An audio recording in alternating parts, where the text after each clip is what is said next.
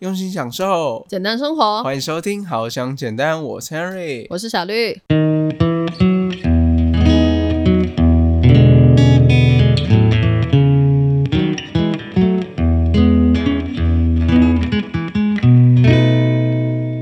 如果想要更多负能量，看看你的生活吧。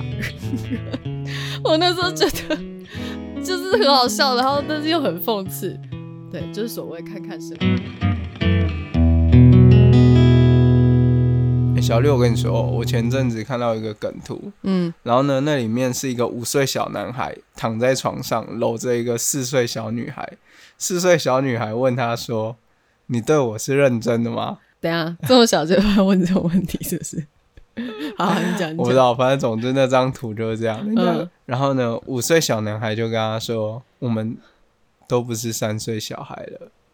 ”好烦。我觉得很好笑，我不知道，但我觉得大家可能要看到那个图才会比较有感觉。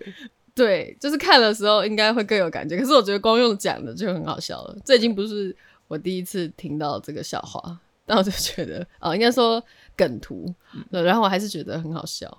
而且这个图呢是 Henry 爸给我看的，哦，Henry 爸很潮，还懂得跟上那个迷音梗图的这个潮流，这样啊？为什么今天会开始讲这个闲聊这个？不是因为这个真的有多好笑，硬要跟大家分享，而是今天呢，我们收到了这一个算是投稿，那他的投稿呢，就是有这样子的类似的烦恼，什么烦恼跟名有关？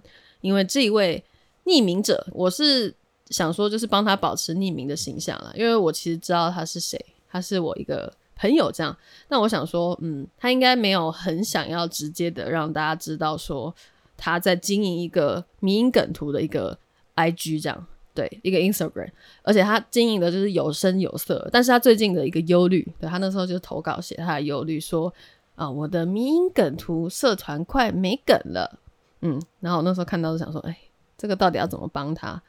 哇，这个真的是一个很困难的这个部分。我觉得很多的创作者都会遇到这样的问题。嗯哼，就是应该是说，因为梗图对他来说是他的创作内容嘛。然后，嗯，我那时候一开始是没有想到说，哎，那其实就是他的创作内容。我想说，就是好笑的东西，那要怎么样发想这些好笑的东西？其实就跟我们平常在想要怎么做好像简单的内容一样，对，都是内容上的创作。然后，到底这些内容要怎么？发想呢？那我们今天最后的主题呢，会在整理跟大家分享，要怎么样？身为一个就是内容创作者，要怎么样好好的维持自己的作品量？对我这样子想一想，我就觉得做好像简单的这个内容创作，我觉得因为都是我有在关注啊，我有在学习的一些事情啊。但是如果今天突然说，哎，Henry，我们明天好像简单改变方向。我们要开始制作属于我们的迷音梗图，我真的没有办法呢。我真的觉得那种各种迷音梗图，他们真的都超有梗、超厉害。就是想说，怎么可以想到那么多好笑的东西？而且我一开始有点不太理解，说为什么会这么多人，然后又这么爱看这种就是迷音梗图，而且仔细去搜寻，你会发现超多这种类似的账号，或者是类似的社团啊什么的，各种那种 social media 的。那些平台都有很多专门在讲梗图的地方，对，特别是现在的社群媒体，真的是 F B I G 超容易出现。嗯，然后呢，特别是现在很多时候有一种朋友就在赖里面贴图也不用了，直接用梗图取代贴图。对，他就嗯，算是近年的一种。风行的潮流嘛，一种文化，我也不知道，就是不知道什么从哪里冒出来，然后大家就诶很习惯这件事情。我觉得这算是一个另类的次文化，就是他们可能会找一些卡通图案啊，或是经典电影的那个主角，然后呢改编一下，然后呢去换一下他们的台词，然后就把这个台词呢，然后呢变成另外一个方式，然后通常都会带着有一点。黑色幽默的那种感觉，呃，我觉得那种超好笑的，就是用电影的一些那种他原本的画面，但是电影里面讲的台词是一回事，可是他把它换成其他的句子，就是自己生活化的一些句子啊，就觉得好好笑。对，我不知道为什么，就是真的觉得蛮有趣，还蛮疗愈的。对，特别是我已经不知道有多少次看到。唐伯虎点秋香跟九品芝麻官。哦，周星驰真的是梗图的很容易会出现的人。嗯哼，那你平常有真的在认真研究过吗？看迷音啊什么的？看迷音，我没有特别追踪迷音的账号，只是我觉得最近这个迷音啊，它有走到一个趋势，嗯，就是我觉得越来越多的梗图的这个创作者太厉害了，嗯，他们都有找到属于他们自己的利基市场。怎么说？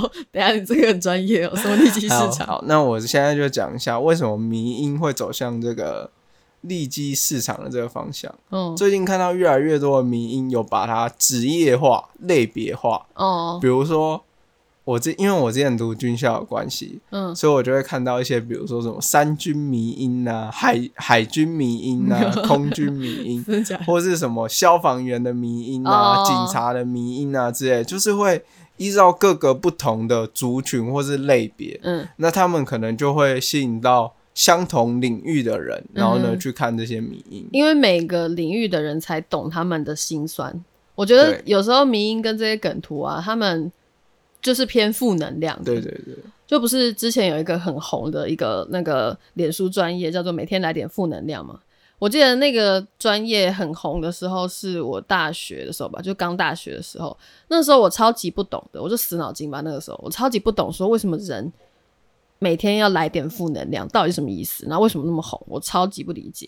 就是人生已经够苦了，人生够苦，每天要来点负能量，什么意思啊？对。然后后来就是，嗯，真的去看过后才发现，哎，其实那些负能量不是我想象中的真的那种负能量，或者说这些梗图好了，就它有时候会可能有一点地域梗，可是它是就是像你说的一种黑色幽默，然后一种嘲讽，这样对。然后你会看了觉得。还蛮心有戚戚焉的，然后反而会给自己一些反思吧。我自己是觉得啦，但我觉得不一定，每个人可能看的那种感受不一样。像我之前，我举一个例子，就让我觉得看起来除了是还蛮地狱的，然后又有点心酸。那就是我那个时候，嗯，广电的学弟妹，他们在今年毕业，然后要办毕业展览，然后办毕业展览的时候啊，刚好遇到三级警戒，有没有很悲剧？但他们的那个整个运行啊什么的还是要持续嘛，所以他们就转往办线上展什么的。对，那网络上的宣传还是要持续。然后我就看到他们发了一个一零六的 B 展迷音，对，然后它上面的图我有点忘记图什么，反正那个字我永远都记得那个字，它上面写说：哦，实体展万事俱备，工人蓄势待发。然后但是那个。就是三级警戒就来了，然后展区甚至变成快筛站。原来万事俱备，只欠东风，没想到东风是 COVID nineteen。对，这这种迷音，就是通常迷音，我觉得都会带着有一点批判的好笑的那种感觉。我那时候真的觉得超心酸的。对，就是我我笑，我有点笑不太出来，就是应该说我那时候是苦笑，也是有笑，但就是苦笑。然后仔细想想，他背后意思就觉得，我的妈呀，就是明明就是要一个变成自己。一年来心血的一个展场，对，变成快筛站，够不够讽刺？真的。然后他们还有这个心胸，有这个就是也不是说胆量，有这个心胸啦，去把它做成迷音，然后给大家博君一笑。我就觉得，嗯，很心酸，很心疼他们，就是辛苦了这么久，然后竟然要变成线上的展览这样子，嗯，那他们也不得不接受，大家都。必须要适应这个疫情带给我们的，不管是不变也好，或者是转变思想上的转变，都是疫情带给我们很多的醒思。对我，所以我觉得民音有时候反而可以把就是社会里面一些比较批判的事情啊，或是比较让人觉得没有那么快乐的事情，然后反而用一种比较趣味、比较有趣的方式去呈现。嗯哼，对对，所以那时候我们就在想啊，就是说到底。这些梗图呢，要怎么样让我们这个匿名者的朋友能够有继续源源不绝的那个能量，源源不绝的这些内容，到底要怎么帮他呢？好，那我们就等一下来跟大家介绍。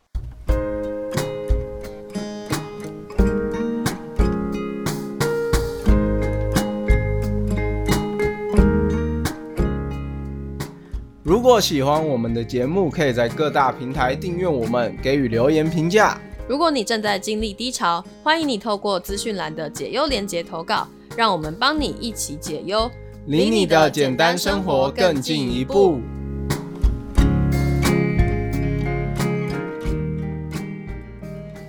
好，接下来呢，我们就来跟大家分享一下有关于主题发想这个部分。我觉得在主题发想这个部分啊，其实是很多的自媒体创作者，不只是媒体创作了，就是内容创作者。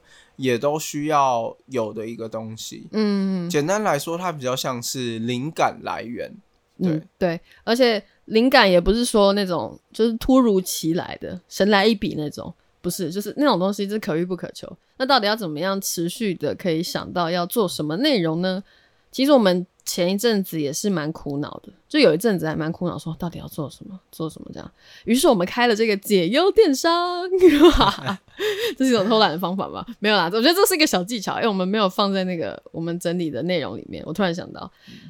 就是这是一个收集听众的一个还蛮好的一个方式，请大家投稿，所以你就不用说哎一直去疯狂的找灵感，因为灵感它会就是慢慢的进来，这样别人会给你一些方向，那我们就可以从这个方向去做内容，这样这是其中一个小技巧，我们没有放进去，这等于是我们现在正在做的事情啊，所以大家也可以参考看看。那另外一个主题发想呢，第一个也是最简单最容易的，就是从生活出发。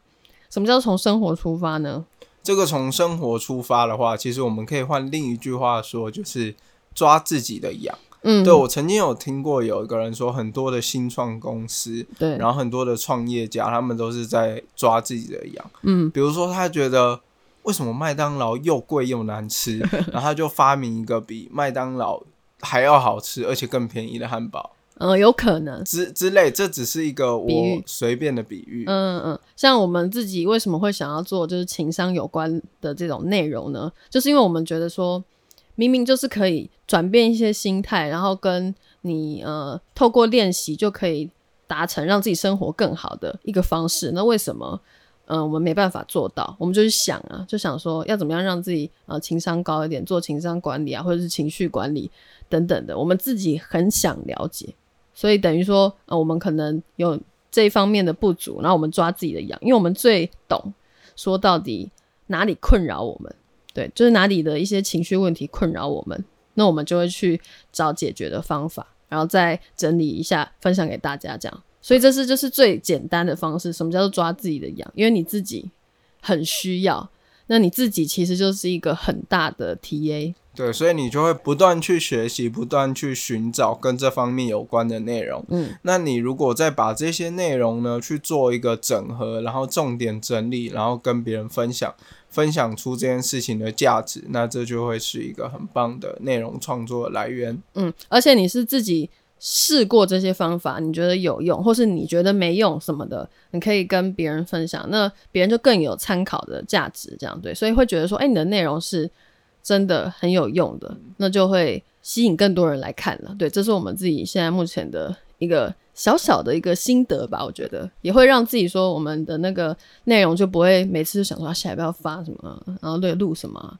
现在基本上不会有这个问题。对，刚才小绿讲的呢，就是好像很头头是道啊，然后讲的我们好像一派正经、很正面的样子。怎样？讲真的啦，Henry 自己会想要做这方面的主题。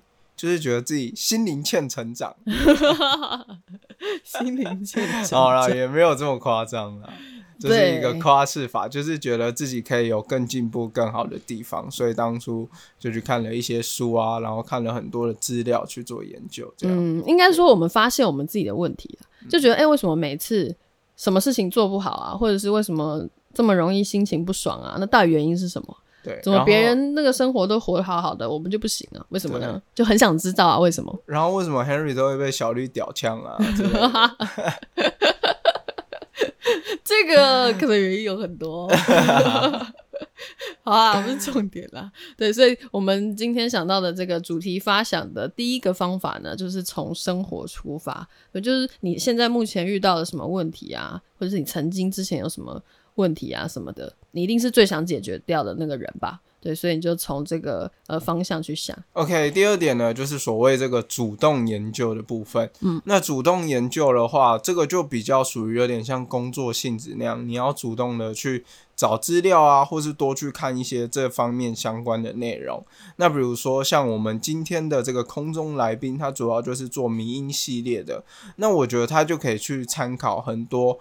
跟他同性质，然后的迷音，并不是说要他去抄袭他，只是有时候我们在看一些呃其他的文章啊、其他的内容的时候，自己也会产生一些灵感。嗯，或者是说，反正你就去接触内容，不一定是一定要绝对跟自己的领域相同。或许你看一下别的领域的东西啊，哎，搞不好会有另一方面的那个灵感。这样，我我觉得不一定。其实很多时候灵感就是你看一看什么东西，搞不好你。可能划个动态，或者是你看个某个影片啊，那听别人讲什么东西啊，你就会有一点点想法，不一定说是要嗯，一定要跟自己的领域相关，因为可能跟自己的领域相关的会比较容易有点像抄袭，因为你就不自觉的说，诶，那个做的跟他很像这样，但可以是去多看看别的东西，主要的那个重点呢，就是要主动去研究。就要留这个时间啊！如果你真的很有心要去做你的这个内容的话，那真的是要花时间去研究。对，特别去研究的这个部分呢，我觉得很多人也可以从你日常生活当中去建立一些小习惯，比如说早晚的阅读时间啊这种，那你可能就可以从书本上获取到什么样的灵感。那你就可以去变成你自己的内容啊，这些东西。嗯，像睡前听一下，好像简单。对，说不定我们的 节目也可以带给你很多的灵感哦。硬要打广告，反正就是听 podcast 也是一个好方法嘛，因为 podcast 有很多的内容，然后你可以随点随听。那你就呃，比如说通勤的时候听一下，或者是你固定睡前的时候听一下，那你就会增加一点内容，增加一点灵感来源，这样。再来第三点呢，就是与人交流。嗯。与人交流这个地方呢，我觉得跟主动研究很像啊，就是接触资讯，但你只是换成跟人接触。对，那与人交流这个部分呢，那我觉得我们前面就是有提到说，民音这个部分啊，很多时候都是带点有点批判，然后呢有点黑色幽默，然后把有一些我们生活当中比较苦闷的事情，用一种比较有趣味的方式去讲嘛。嗯，那这个时候有时候我就是。我最近都过得很爽啊，我最近都过得很快乐、很幸福啊。我就是没有那种烦恼，或是没有那种困难。太有感恩的心了，感恩练习做的很好。对对对对对，这个如果是这个部分，然后你就想说，那我到底要怎么样去想这个迷因梗？嗯，那如果是这样子的话，你就可以，比如说有朋友今天来跟你诉苦说，哦，我那个老板怎样怎样，他真的很机车。然后呢，你就可以想出可能跟职场相关的这个名音嘛。呃，你要让我想到那个每天来点负能量，那个不知道大家知不知道，这个脸书专业它已经停更很久了。然后那个时候停更的最后一篇文，因为它要停更了嘛，所以它再也不会更新负能量了。他就在那个文上面最后一篇文哦，超讽刺，而且我觉得他写超好。他说：“如果想要更多负能量，看看你的生活吧。”我那时候觉得。就是很好笑，然后但是又很讽刺，对，就是所谓看看生活。如果你自己的生活没那么多这些能量，就看看别人的也可以哦。对，这个好地狱梗哦。但就是你知道吗？我们想要表达的就是说，你可以跟别人交流。如果你自己没东西，你就找别人。所以这个部分呢，我觉得多与人交流、多接触是好事啊。对，其实，在疫情的话，也可以透过线上的方式啊，可能。多去人家的 IG 留言，说不定你就会遇到一些朋友啊，然后在线上聊一聊网友啊之类的。嗯，现在应该很多人会变成网友吧，因为不能接触什么的。对对，应该就是会很多人，尤其是那个时候疫情的时候啊，三级很紧张的时候，大家只能待在家里。哇，那你想要接触新朋友，应该只能是网友吧，不然还能是什么？反正一定有方法可以让你去跟其他人对话，然后有一些灵感上的交流。OK，所以。最后一个呢，就是我们的第四点。嗯，那这个第四点呢，我觉得是非常重要的一个部分，就是随时记录。嗯，然后它算是整合前面一起的一个方法。对，因为随时记录是你真的随时前面三种你应该想到的都要记录的。对，所以是一个整合，让你随时随地都可以，不管是你用手机记好，或者是你。带个笔记本怎么样的？带一支笔写在手上也好，反正记下来就对了。对，这个随时记录真的是有它一定的重要性。嗯，因为很多时候这种灵感啊、这种想法这种东西哈，它真的就是突如其来。嗯，就是它有可能在你上厕所的时候来，有可能在你 就是通勤的时候来，有可能在你吃饭的时候来，在你任何的时候来都有可能。嗯，而且我们要金鱼脑，很容易下一秒就忘记。对。重点就是这个灵感。我跟你讲，Henry 以前没有这个习惯的时候，嗯，真的会常常就是会一下想要做这个，然后一下想要做那个。但是等到我真的坐下来工作，准备要写一个文案或是写一个文稿的时候，我发现什么都写不出来。我我没有灵感。我今天明明就是，哎，我早上好像有想到一个写什么东西啊？对，就真的想不到。所以我们现在像举我们自己的例子，好像简单的就有一个记事本，那个是我们可以共同编辑的记事本，然后里面就有一页是放我们的，呃，不管是发文灵感啊，然后或者是内容灵感等等的。反正想到就先把它写上去再说，很片段也没有关系，因为到时候等到你真的灵感枯竭了，你再去看那边，你就会知道说，哦，原本有这样子的一个想法，那我可以再从那边去发展。对，真的很有用。好，那在这边跟大家分享一下这个随时记录的这个小技巧，就是它这个随时记录，并不是说，哎，你今天突然有个灵感，假设你说，嗯，你要来讲这个有关于情商的部分。你就把一整段跟情商有关的东西，瞬间就把所有的东西打下来。嗯，其实并不是要你这个样子，你只要记录一段话或是一个标题，这样子就可以了。关键字啊，对，所以像 Henry 自己有一个小小的记事本，就里面全部都是一行一行一行一行的标题。嗯，那这个标题呢，我只要等到我要坐下来工作的时候，我第一个做的事情，我就是会打开那个记事本，然后打开那个记事本，我就看到。哎，有好多标题哦，哪一个我现在觉得最有感，那我就朝那个标题去找资料，然后呢去发想，这样子你在内容思考啊，在发想主题这个部分，你可以省非常多的力。OK，没错，以上呢就是我们今天要跟大家分享的这个呃内容发想跟内容创作。如果你们跟这个匿名者一样，他就是有点枯竭的，因为他是民音梗图社团枯竭。对，然后你不管你的内容是什么都可以，都适用。可以在呃，如果你是内容创作者，或者是你平常有在做发文的什么等等的，都可以使用的。再帮大家总结一下好了。好，那我们今天就做一个重点回顾。嗯，首先第一步呢，就是从生活出发；第二步呢，就是主动研究；第三步呢，就是与人交流；第四步呢，就是随时记录。对，没错，希望这些步骤跟这些方法呢，可以帮助大家创作出自己更多的内容。那今天就谢谢大家的收听，之后好想简单呢，也会持续陪伴大家走在这条情商的路上，帮助大家就是提高自己的情商。如果可以的话，在资讯栏的连接点开，可以用每个月一杯咖啡的钱赞助我们，支持我们做出更多更好的内容，帮助更多的人。那我们就下周见喽。拜拜，拜拜。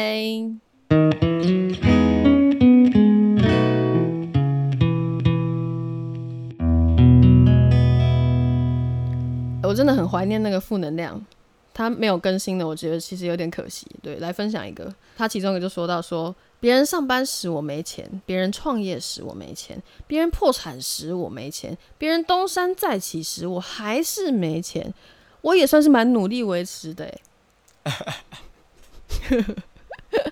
我就觉得，Oh my god，这个，嗯，这个是一个维持在没钱的状态，有撞击到你的那个负能量的部分。然后，你要讲一个，看有没有比我厉害。如果你觉得自己一整天累的跟狗一样，你真的误会大了，狗都没你累。OK。